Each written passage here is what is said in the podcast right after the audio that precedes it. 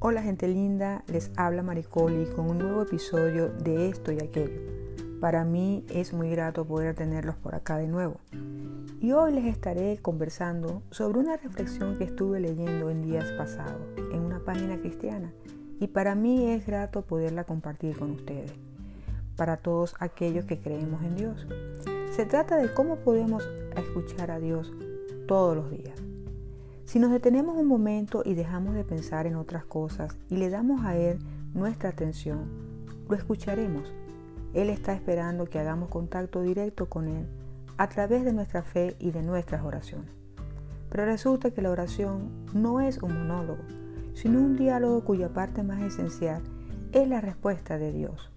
Debemos conversar libremente con Él y si hacemos el esfuerzo, Él nos escuchará. Quizás de repente las primeras veces pensarás que esa vocecita que oyes en lo profundo de tu ser eres tú o proviene de tu mente, pero con el tiempo sabrás que es Él. Puede que te dé ideas o respuestas a tus interrogantes, tal vez también te infunda de una gran sensación de paz y bienestar, o quizás simplemente nos haga saber cuánto nos ama y cuánto disfruta de nuestra compañía y de nuestra presencia.